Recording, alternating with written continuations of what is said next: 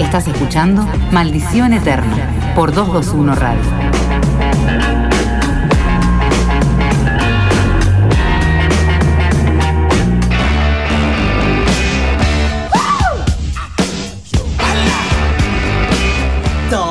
Momento de seguir adelante, este Maldición Eterna 91, tercera temporada, 221 Radio.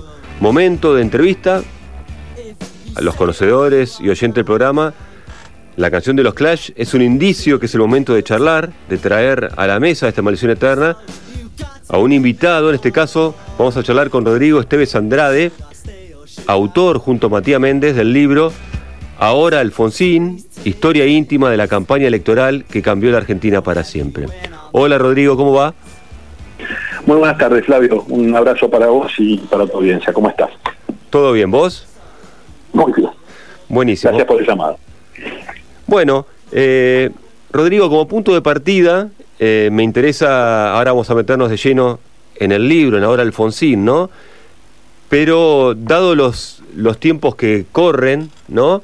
Eh, y en 40, a 40 años de, de esta recuperación de la democracia, en la que Alfonsín tuvo mucho que ver, me parece que rescatar su figura eh, no es en vano, ¿no?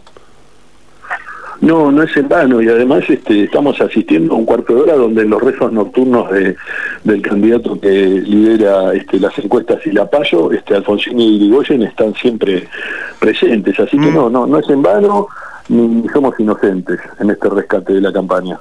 Bien, porque de todos los, de los tres candidatos, ¿no? Eh, que podemos decir que corren con más posibilidades, o por lo menos que se van a disputar eh, el- próximas elecciones del domingo, bien decías vos que el que resultó ganador de, de lo que fuese esa muestra eh, llamada eh, Paso, ¿no? Eh, se ha encargado públicamente en varias oportunidades de incluso de calificarlo como el peor presidente de la historia, ¿no? El peor presidente de la historia y además decir que la Argentina se cagó hace 100 años, ¿no? Justo Sí. da, las, da las casualidades que estábamos hablando del sufragio universal secreto y obligatorio, una ley por la cual hubo cuatro revoluciones armadas con gran cantidad, con centenares de muertos. Este, vos tenés ahí en la zona de Ringuelet en el año 1905, pero además tenés en Temperley, tenés en Rosario, tenés, bueno, acá naturalmente la vieja revolución Mm. del parque, muy recordada en la ciudad de Buenos Aires. Digo, tenés centenares de muertos, muchos de ellos acá en el Panteón de los Caídos de- del cementerio de Recoleta, en los fondos del cementerio de Recoleta, centenares de muertos. En virtud de una ley de sufragio universal secreto obligatorio, sé que las mujeres se van a enojar porque lo de la universalidad no era tal, hasta Mm. tanto no ingresaron las mujeres, pero en verdad ese era el texto. Sí. Y esta gente murió para que eso se diera. En el 12 llega la ley Peña, Irigoyen llega en el 16. y Las cosas no se cagan porque Irigoyen llegue. Por el contrario, la Argentina cambia y por primera vez y da las singularidades que es en los años 20, y no estamos hablando de Alfonsín, Mm. sino que estamos hablando de eh, Irigoyen y Sí. luego de en esa república radical, la Argentina es el octavo país del mundo en su economía, es el granero del mundo, con muchísimas injusticias, sin Mm. lugar a dudas, porque todavía hay una legislación que nos está faltando. Llega el peronismo en los 40 e ingresa una legislación social que le faltaba a la Argentina, porque le faltaba aprobación parlamentaria, porque ni los socialistas ni los radicales la habían podido llevar adelante, mientras los conservadores la, la- le votaban en contra, Mm. pero digo, debemos decir que la Argentina se fue forjando en gran medida gracias a esa tarea, a la del sufragio universal secreto obligatorio y a la de los gobiernos surgidos de la voluntad popular. Y no solo eso. ¿Y por qué nosotros rescatamos esta campaña? ¿Y por qué nosotros decimos que esta es la campaña electoral que cambió la Argentina para siempre? Porque la Argentina nunca más del 83 en adelante volvió a ser la Argentina de antes. Y algunos dirán, sí, claro, ahora este, vivimos mucho peor. Bueno, alguno podrá pensarlo desde ese lugar y hasta alguno podrá tener argumentación que pueda sostener esa idea. Yo en lo personal, Matías, que es mi colega y amigo, Mm. con quien trabajé este libro, sostenemos que la ampliación de derechos y el cambio medular que implica en la historia argentina es el de la continuidad democrática, los 40 años de democracia, sin vetos, sin proscripciones, sin exiliados políticos, sin presos políticos y por sobre todas las cosas con alternancia, Sí. que es uno de los grandes elementos de la consolidación democrática. Acá nadie lo recuerda. Pero Alfonsín, cuando entregó Bandi Bastón, se la entregó a Carlos Menem. Y al peronismo, nunca nadie de otra fuerza política le había entregado Bandi Bastón. Siempre se le habían entregado los mandos militares, mm. producto de que previo a los gobiernos peronistas había habido dictadores. O en el caso de este, las propias autoridades peronistas que se entregaban a nuestras autoridades peronistas. Cámpora se lo dio a Lastiri, Lastiri se lo dio a Perón, este Perón murió y Isabel se lo colocó sola, pero digamos, nunca había sucedido que el peronismo llegara de la mano de otro, si alguno dirá, bueno, entonces, pero no se completó. Sí se completó también, porque de la Rúa también recibió Van de Bastón y algunos de las, ¿por te acordás de la Rúa? Bueno, mm. porque bien vale, el peronismo se fue de la gestión en el 99, entregando Van de Bastón, y esas cosas son las que consolidaron la continuidad democrática en un país donde la continuidad democrática era una utopía hasta el 83, mm. porque nosotros éramos lamentablemente, un país signado por las dictaduras, un país donde los cortes institucionales eran moneda corriente. Entonces digo, la Argentina hasta 1983 era un país donde las democracias y las dictaduras iban, este, si se quiere, sucediendo, mm. hasta con cierta naturalidad. Algunos van a decir, bueno, pero el peronismo nunca tuvo nada que ver con una dictadura. Bueno, podemos discutirlo a largo y tendido, pero sin duda en el gobierno Ganía en el año 66 había muchos peronistas, empezando por el propio Perón en Madrid, que celebraron ese golpe. Lo mismo con los radicales, uno era el radicalismo que estaba con... Es verdad, hubo connivencia del radicalismo en la Revolución Libertadora. Es decir, lamentablemente, esto recién comenzó a consolidarse estos mm. últimos 40 años y bienvenido. Digo lamentablemente porque me encantó que se consolidara desde, el 12 de la sí, pero recién se consolida en el 83 y en algún lugar en algún lugar, este Alfonsín, el de 1983, consagra una tarea que Irigoyen se atraía del 12 y del 16. Irigoyen decía, mi programa es la Constitución. Y lo decía viva voz.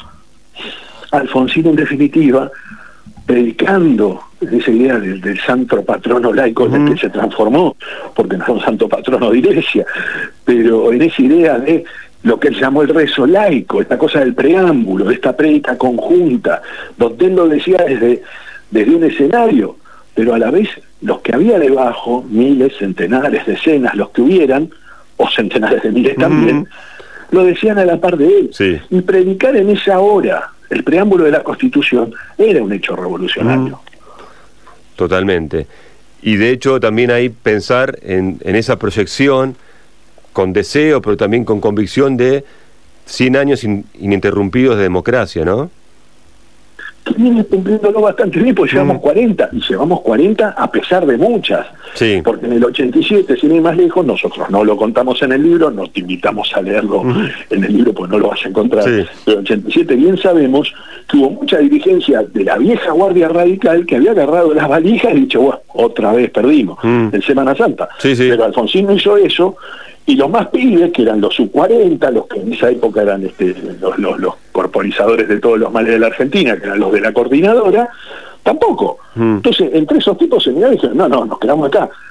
Apareció un peronismo, un peronismo distinto, un peronismo de la mm. democracia, que era el peronismo de la renovación, un peronismo de otras características mm. que conocíamos hasta ese momento, que lideraba Antonio Cafiero, pero que tenía un núcleo muy importante de dirigentes por debajo, José Octavio Bordón, José Manuel de la Sota, Carlos Grosso, bueno, un peronismo de otras características que se puso los pantalones largos a la par de Cafiero y se puso espalda contra espalda con Alfonsín. Mm. Y cuando vos ves al peronismo y al radicalismo juntos en 1987, en el balcón de la Semana Santa, o cuando ves al propio Italo Luder, que había sido el candidato había perdido con Alfonsín, te das cuenta que el sistema democrático dijo, bueno, hasta acá llegaron. Totalmente. Vamos un poco ahora, Rodrigo, y después volvemos, seguimos charlando de esto, al libro, ahora Alfonsín. Eh, en la construcción eh, es sumamente interesante que podemos decir que el libro arranca por el final, ¿no? Digo, porque el primer capítulo... El arranca por el final, gran verdad. Sí, sí. Eh, Nos permitimos contar. Lo que pasa es que corremos con la desventaja de que todos saben cuál es el final, entonces digo, ¿para qué, para qué patearlo hasta el final si ya sabes que al final no la elección? Totalmente, bueno, pero bueno, valiéndose de eso, eh, es sumamente interesante, ¿no? Todo eso, los pormenores, de, del, si quiere, el día electoral, ¿no? todas esas horas, que son muchas, porque a diferencia de hoy día, y también lo hablaba con mi hijo más joven, esta cuestión de que, que ahora uno se pone inquieto porque los resultados de los, de los comicios o el sufragio, digo, eh, tardan, no sé, son las 11 de la noche y no llegan, y ahí que no había internet, no había nada y que había que esperar los telegramas y las llamadas telefónicas, era todo mucho más artesanal y hasta las 3, 4 de la mañana no había demasiados indicios de nada, ¿no? Sí, debo decir también que sucedió algo eh, inesperado, nosotros lo contamos en el libro, que tiene mm. que ver con que Alfonsín esperó una señal que nunca llegó, lamentablemente la sorpresa fue tan grande para ese peronismo que nunca nadie pudo alzar un teléfono y decir, bueno, Raúl, te felicito. y Alfonsín intentó esperar, pero a la vez también le sucedía algo en su, en su entorno que, que, hacía imposible seguir esperando y por eso alrededor de las tres, tres y pico, Alfonsín sale a la calle Alcina, al Comité Nacional, y elige saludar a su gente y, mandarla a dormir además, porque el mm. tema central era este, que, la gente seguía vagando por el centro de la ciudad guardando que él dijera, bueno, ganamos. la realidad es que los resultados eran, eran imposibles de, contra, de, de, negar, es decir, porque además el sorpresona había sido no solo el triunfo de, Alfonsín, sino la holgura del triunfo, y el triunfo en muchas localidades del conurbano bonaerense que tradicionalmente, desde la erupción del peronismo en la década del 40, habían sido este, eje movilizador del voto peronista, es decir, Alfonsín Gana Avellaneda, Alfonsín en Quilmes, Alfonsín el 3 de febrero, Alfonsín Gana muchos distritos que en, la tradición del peronismo eran infranqueables, eran imposibles de, consumir, consumar, consumar la idea de la derrota. Otro aspecto interesante de ese primer capítulo, que tiene que ver antes de los resultados y demás, ante una consulta, lo que sí dice Alfonsín, sin saber si iba a ganar o no, por lo pronto dice algo así como, sé que no vamos a perder por goleada, ¿no? En algún momento dice, y sí lo que dice que de lo que estaba seguro que era el día más importante de su vida, ¿no? Sí, sí, hay una dimensión ahí muy humana de Alfonsín, mm. ¿no? En muchas, en, varias, en varios tramos. El, acá hay una singularidad. La campaña fue una campaña muy larga para Alfonsín. Alfonsín arranca en julio del 82 y él arranca desde ese día diciendo que quiere ser presidente en un país que no sabe si va a tener elecciones. Eh, es, muy, es muy singular eso, ¿no? La, decisión y la impronta y la convicción personal de un tipo que dice quiero ser presidente, quiero ser presidente de la democracia, y en verdad nadie sabe si viene la democracia. Es más, el fantasma es tan grande de las dictaduras que en general hay mucha gente que es muy escéptica y dice, este gordo, ¿de, qué mm. está hablando? no Este hombre de bigote, claro, un tipo de chascomú, ¿de qué va a hablar? Mm. Se la creyó. Sinceramente hay mucho escepticismo. El tipo es un, un, retador y a la vez un, un tipo disruptivo que instala temas desde un lugar donde se para con una certeza íntima, una certeza íntima muy particular, que es esta que te digo, ¿no?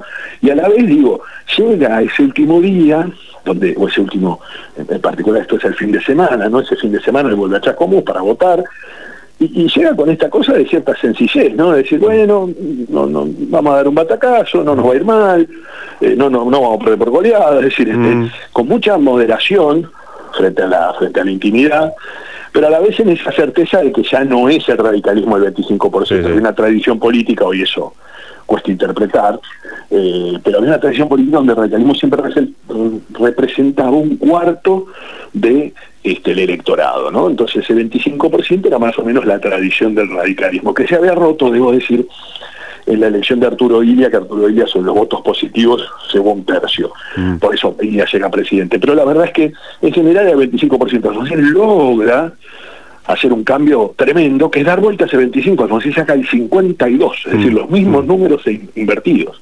Alfonsín da vuelta y más que duplica aquel 25%. En esa construcción de lo que vos decías, de la campaña larga, incluso sin saber si va a haber elecciones, ¿no? En el libro, ahora Alfonsín, aparece varias veces mencionada esta cuestión, incluso por los mismos peronistas, ¿no? De mientras definían todavía el candidato y se dirimían quién iba a ser el candidato de ellos, Alfonsín ya había dado dos vueltas a la Argentina, ¿no? Había caminado a la Argentina dos veces.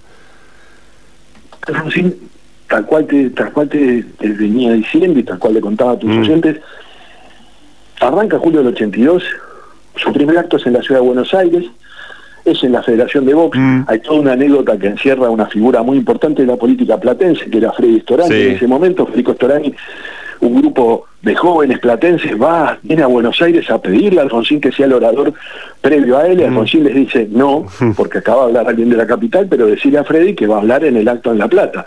Alfonsín hace una apuesta muy grande por sus jóvenes, muy grande por sus jóvenes, Este, entonces, por ejemplo, en Tinta habla Leopoldo Moró, en la ciudad de Buenos Aires, en el cierre del obelisco, habla Jesús Rodríguez, efectivamente, tanto en Atenas como en Estudiantes de La Plata, habla Freddy Storani, mm. es decir, hace una apuesta muy grande por sus jóvenes, y en esta apuesta grande que hace por sus jóvenes, y cuando te cuento esto de Freddy Storani, digo, te estoy contando también que iba recorriendo pueblo por pueblo desde julio del 82, para que vos tengas idea, es decir, estamos hablando de un hombre que terminó de hacer un acto acá en la ciudad de Buenos Aires y se fue a Rosario a hacer otro, y eso fue en el 82, pero cuando llegó al cierre de campaña en Rosario, ha habido por lo menos cinco veces a Rosario. Mm.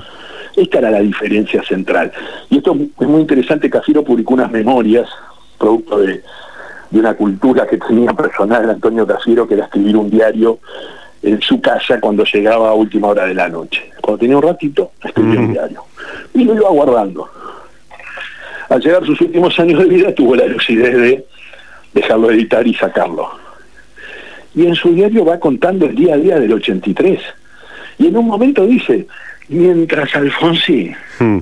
no le alcanza la agenda, porque no, las 24 horas no le alcanzan del día para la cantidad de actos que tiene, Luder pide que no le recarguen la agenda. Alfonsín enfrenta a un hombre que no quiere recorrer el país.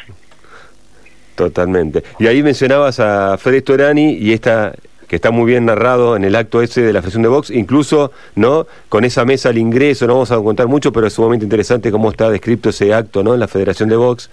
Eh, bueno, una de sus hermanas fue una de las que más recordó lo de la mesa de ingreso, claro, porque había toda una idea de la Federación de Vox de intentar acotar el ingreso de la gente porque acá también hay otra cosa que es muy difícil de corporizar hoy. Había un temor cierto de que los actos fueran eh, boicoteados por atentados. Mm. No, no era un temor infundado, era un temor cierto.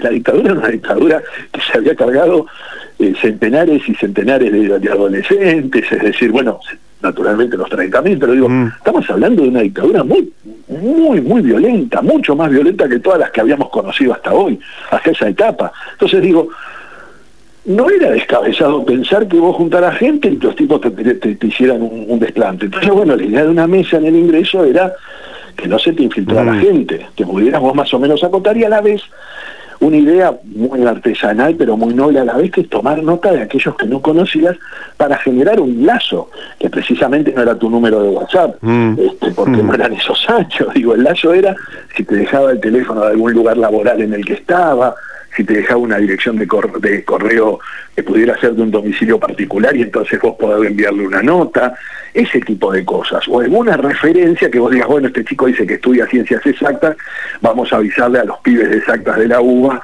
que lo vayan a buscar. Bueno, ese tipo de cosas que era la idea de poder tomar nota de aquel que vino inquieto porque se enteró que hay un acto donde habla mm. este señor Alfonsín.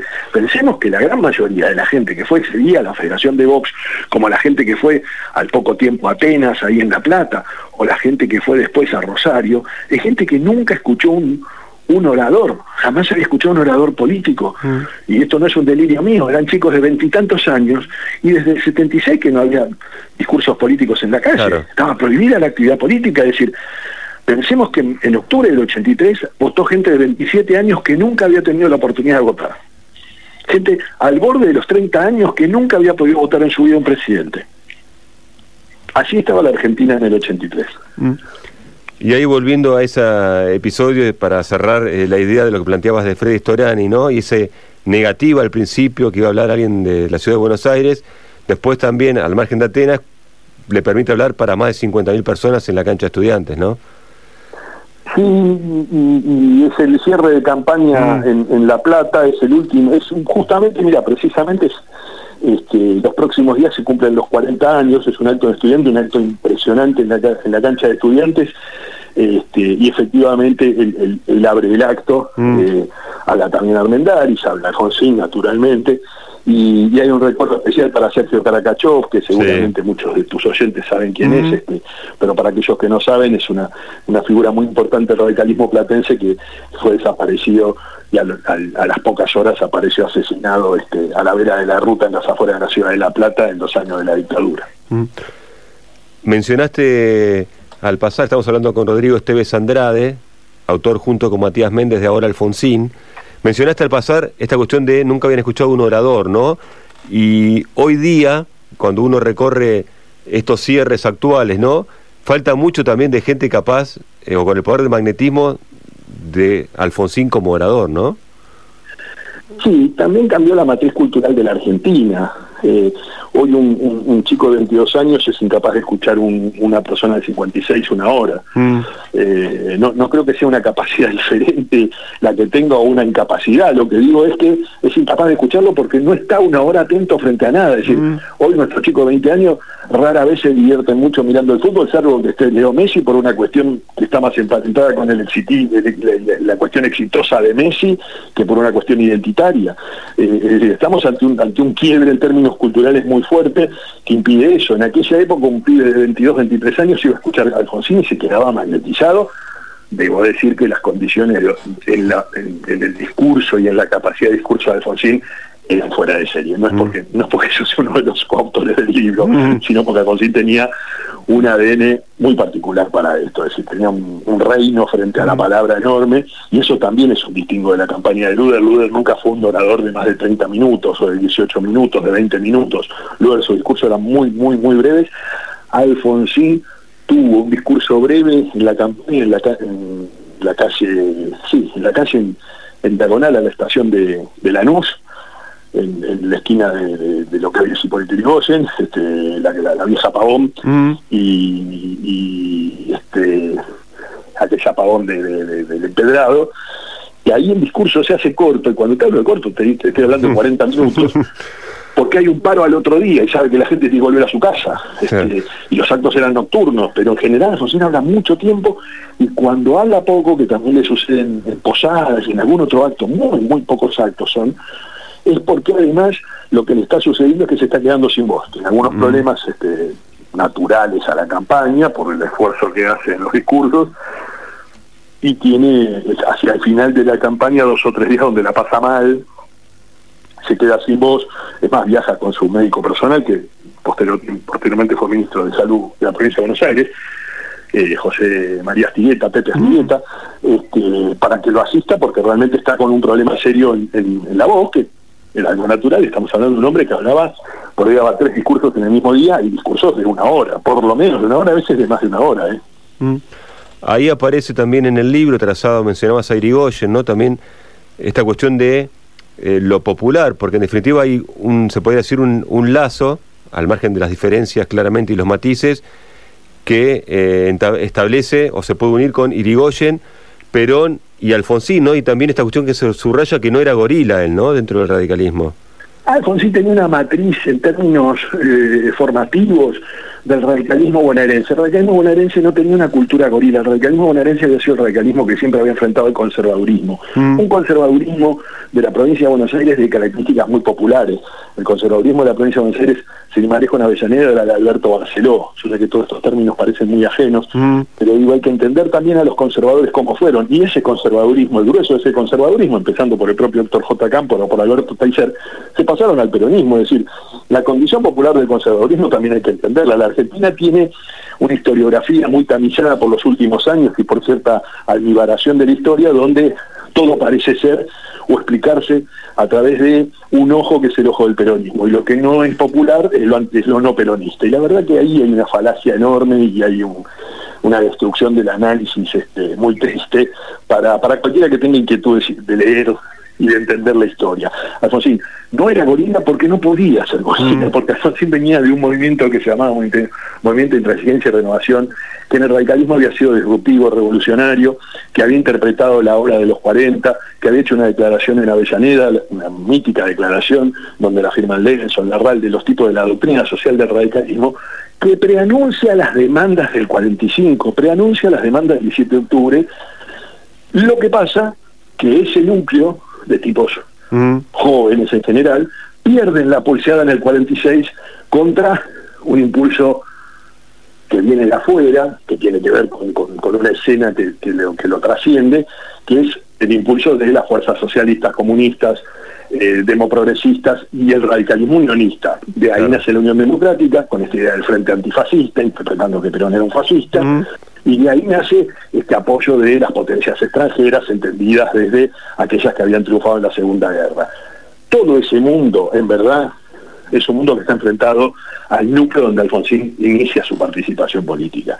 Pero ese núcleo donde Alfonsín inicia su participación política pierde esa convención, que es la convención que resuelve que se vaya con esa fórmula Tamborín y Mosca, que da nombres del alvearismo, un partido al, cual en aquellos años se lo llamaba el partido galerita, por, porque usaban galera, este, entendidos que los hombres de Irigoyen eran hombres orilleros, del Fungi, de una vida más de barrio, digamos, de otro estilo, ¿no? Mm. Entendiendo el irigoyenismo como otra cosa. Alfonsín busca recuperar esa estirpe y esa vertiente irigoyenista del radicalismo y por eso decía, a 50 años, Irigoyen muere en el 33, Alfonsín es un tipo que reconstruye ese lazo eminentemente popular del radicalismo, que es el lazo que el radicalismo perdió en esos, años 30. ¿no? El radicalismo en su, en su reclamo de democratización se olvidó de la sociedad y de las demandas sociales.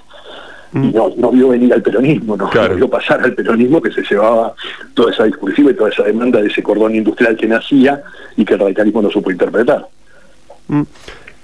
En el libro también hay, obviamente, un capítulo entero dedicado para entender también eh, el momento, ¿no? Es un libro sumamente interesante que, eh, por más que subrayamos esto de los jóvenes, ¿no? Que no podrían sostener una hora eh, un discurso que es verdad, ¿no? Las inquietudes y la velocidad en la que viven y de, las, de los suplementos, digamos, tecnológicos que utilizan, lo llevan por ahí una vida, una cosa más de vorágine, ¿no? Pero bueno, es una lectura necesaria esta hora Alfonsín, y pensamos que hay un capítulo entero, que sirve obviamente siempre todos los capítulos están contextualizados, obviamente, donde se desgrana todo lo que es el movimiento y las idas y venidas del, peronismo y, y el traspié, podríamos decir, que sufre Cafiero, ¿no? Pero es que la deriva peronista explica en gran medida el proceso electoral. Y yo creo que también explica en gran medida los 40 años de democracia. Si ese peronismo ganaba esa elección, esa democracia era una democracia con condicionamientos, era una democracia pactista, era una democracia donde había una continuidad de ciertos sectores del ejército. Es decir, este, no, no, no hay que ser timorato en esto y no decirlo porque estaríamos faltando a la verdad. Alfonsín dijo, yo quiero una democracia sin condiciones. Y al decir una democracia sin condiciones también pagó un costo altísimo, mm. que es el costo de la hiper, el costo del ajuste salvaje que, este, los grandes, los grandes este, actores corporativos del mercado nunca le perdonaron. Es decir, Alfonsín se va escupiendo sangre en el año 89, pero nadie recuerda que Alfonsín salga de una hiper en el verano del 84, porque Griffin cuando toma la, gestión en diciembre del 83 está al borde de una hiper. La Argentina viene desde el año 75 y acá este, el crédito hay que cargárselo no solo a los militares, sino también al peronismo, el último gobierno peronista, con Celestino Rodrigo en el ministerio y con los neoliberales este, furibundos que alguna vez después Alfonsín denominó conservadurismo neotacheriano, pero, pero que en esas, en esas épocas este, eh, comulgaban con, con la escuela de Chicago, los tipos, de Carlosín particularmente, los tipos estaban detrás de, la cabeza de Celestino Rodrigo, eran lo que muchos, aún seguramente algunos han escuchado, el Rodrigallo, mm. y en ese, en ese mecanismo, este, y en esa tremenda devaluación, la inflación se dispara por encima de 100 y nunca baja por, por encima nunca baja por debajo de los 100 puntos, nunca. La Argentina logra bajar por debajo de los 100 puntos de inflación anual, anual, algo estamos reviviendo hoy, lamentablemente, y lo que digo es, Alfonsín recibe inflación por encima de 400 anual, de manos de Viñones. Alfonsín tiene una enorme inflación que logra recién muñequear con la este, capacidad de laburo de la gestión del segundo equipo económico, que es el equipo de Surruey. Pero de eso no hablamos en, el mm, libro, pero sí. hablamos de este, el alerta económico muy fuerte de, Alfonsín y de su equipo, porque la situación es una situación económica muy compleja de la mm. salida de la dictadura, sumamente compleja.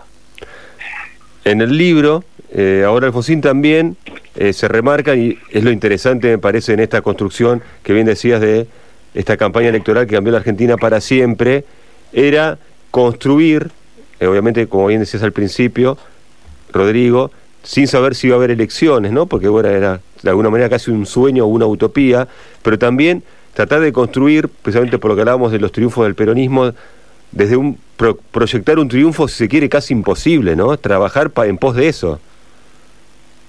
Bueno, Alfonsín ahí tiene un aliado, debo decir que, que son esas coyunturas históricas muy particulares.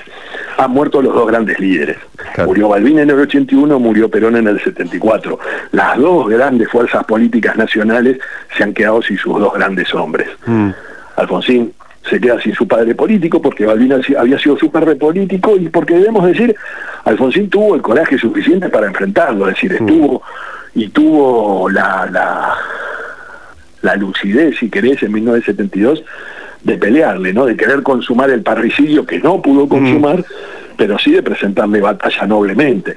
Y ya para el año 81 Balbín, hombre también caro a, a la ciudad de La Plata, este, Balbín muere. En el 74 había muerto Perón y el peronismo no había podido todavía elaborar un duelo.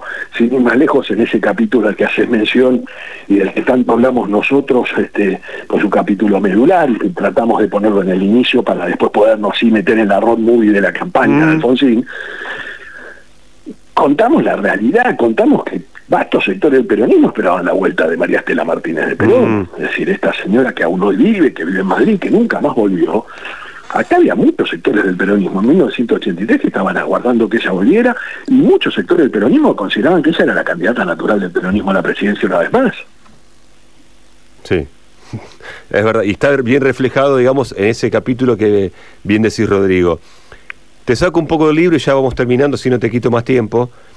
Eh, sí me interesa ahora, seguramente ya te lo han preguntado, te, habrás cansado de decirlo, pero bueno, no tuve oportunidad de charlar antes con vos, pero me interesa, eh, vos que has trabajado con Alfonsín y que lo has conocido, eh, que hagas una pequeña semblanza, por lo menos, qué es lo que más te llamaba la atención de él, ¿no? Como figura eh, política y como político. Alfonsín tenía una gran condición humana que era su calidez, totalmente atípica para, para los hombres del poder una calidez que lo llevaba a que, por ejemplo, la foto que está en, la tapa, mm. eh, la foto se no verá, es una foto de Dani Yaco, eh, y ese hombre que era un, era y es un gran fotógrafo, en ese momento era un joven fotógrafo, se sube al avión con él en el día posterior a la a que la dictadura dicta la, ley de amnistía, Alfonsín toma el diario Clarín, Dani Yaco le pide sentarse enfrente para para hacer un par de tomas. Y mientras hace esas tomas, Alfonsín le dice y le recuerda lo que le había pasado a Danillaco. Danillaco había caído preso en el gobierno de Isabel, Perón, Danillaco había tenido que marchar al exilio y Danillaco recién volvía en ese momento cuando desde la agencia de noticias que lo contratan le dicen, mira, estás limpio, muy entrecomillado esto, y cuesta creer, pero esta es la realidad, vos podés volver a laburar, tenés la protección nuestra, este, venite de vuelta a la Argentina. Y el tipo, detrás de todo eso, detrás de todo eso, rompe con sus cinco o seis años de exilio en, España y vuelve a la Argentina a trabajar. Todo esto en un diálogo mientras va, va soltando las fotos, ¿no? Va disparando su cámara y Alfonsín le dice, quédate tranquilo, yo esto lo primero que hago lo voy a derogar.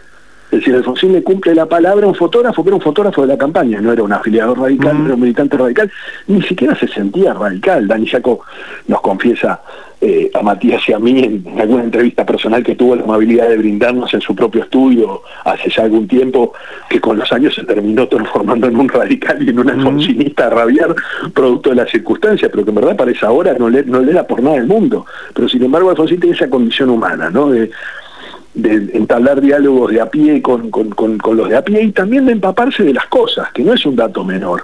Esto, esto lo cuento desde, la circunstancia de la tapa porque da dispara el título de la mm. tapa, pero digo, la condición humana es una condición cotidiana. Yo este, hablaba, me preguntabas a mí en lo personal, digo, yo trabajé en Casa de Gobierno los últimos años, de la gestión 87, 88, 89. Fueron años muy duros y unos años muy esquivos, y unos mm. años donde la crítica era muy, muy fuerte, y unos años donde debemos decir la inflación se disparó mensualmente en el último mes de gobierno a más del 100%.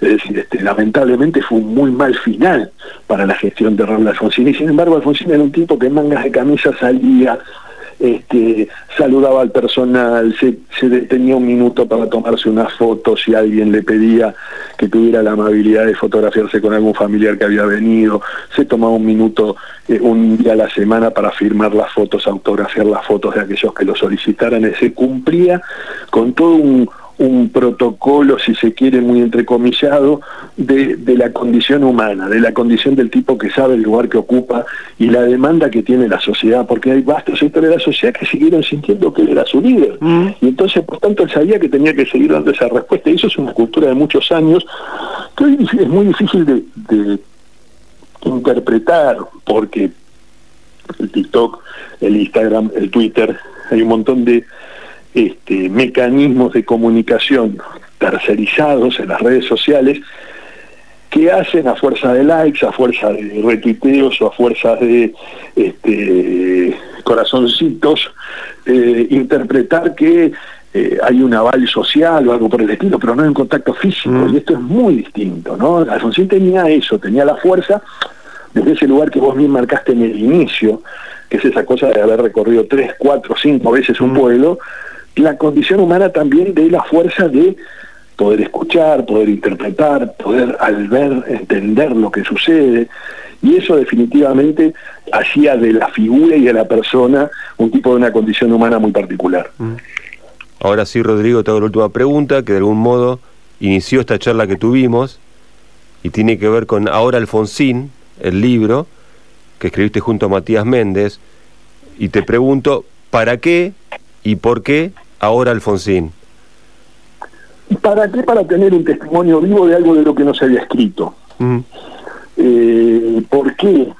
Porque Alfonsín se lo merece y porque la sociedad también se merece saber de dónde partió. Es decir, mi, mayor este, mi mayor sueño con esto, mi, mi idea es que en algún momento quede ahí el testimonio de modo tal que alguno sepa ¿Por qué llegamos acá? Es decir, este, porque seguramente nosotros vamos a tener una deriva autoritaria muy dolorosa, este, perdón por tener este, mm. una lectura tan ennegrecida de nuestro porvenir, pero me da la sensación que vamos a estar entre eso, que hay que refugiarse en los lugares donde hay ejemplaridad. Es decir, volver a Alfonsín es volver a una ejemplaridad que la Argentina necesita. volver a Alfonsín también es volver a una nobleza de la política que la Argentina necesita. No había yates en la época de Alfonsín, ni había sueños de yates en la, en la época de Alfonsín. Entonces digo, eh, me da la sensación que hay una necesidad imperiosa de la política de reencontrarse con la política, de desentenderse un poco más de los likes y de las este, y de los corazoncitos y encontrarse un poco más con la demanda social de carne y hueso y entender y entender que la demanda social de carne y hueso necesita un diálogo, no necesita una chapa distante o no necesita una respuesta de un programa social al instante, necesita un diálogo, un diálogo que genere otra Argentina, una Argentina que vuelva a tener algunos de los valores que en la década del 80 enorgullecían al país. Uno de ellos el de la movilidad social ascendente. Parece muy naif, pero no lo es. Y me parece que en ese tipo de cosas es donde nos podemos reencontrar con un mecanismo de construcción política que reconstruya lazos con una Argentina que se parece mucho más a los sueños de los 80 que la Argentina de hoy. Bien.